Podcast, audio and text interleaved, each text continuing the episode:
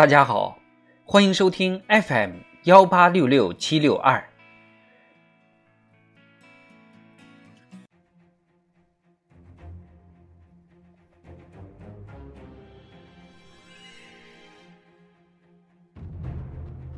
庆祝中国共产党建党一百周年特别节目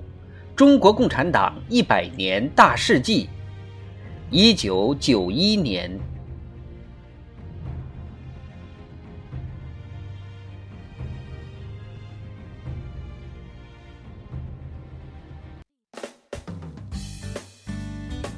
一九九一年一月十日至十六日，全国拥军优属拥政爱民工作会议在福建福州召开。会议命名表彰了首批全国双拥模范城。三月六日，国务院发出关于批准国家高新技术产业开发区和有关政策规定的通知，决定继一九八八年批准北京市新技术产业开发试验区之后，在各地已建立的高新技术产业开发区中，再选定武汉东湖新技术开发区等二十六个开发区作为国家高新技术产业开发区。到二零二一年六月。共建成一百六十九个国家高新技术产业开发区，含苏州工业园区。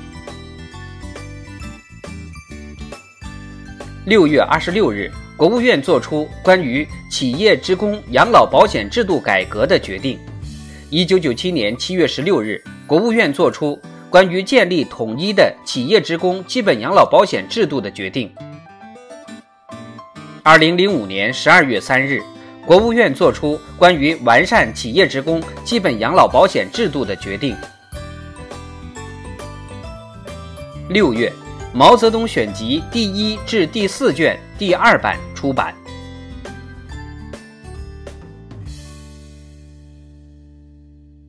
七月一日，庆祝中国共产党成立七十周年大会召开，江泽民发表讲话。阐述建设有中国特色社会主义的经济、政治、文化的基本特征和主要内容。七月、八月，经中央党史领导小组批准，由中央党史研究室编写的《中国共产党历史上卷》和《中国共产党七十年》分别出版。二零零二年九月。《中国共产党历史上卷》经修订后改名为《中国共产党历史第一卷》，经中共中央批准出版。二零一一年一月、二零一六年六月，《中国共产党历史第二卷》和《中国共产党的九十年》经中共中央批准分别出版。九月六日，中共中央作出关于抓紧培养教育青年干部的决定。十一月二十五日至二十九日，中共十三届八中全会召开，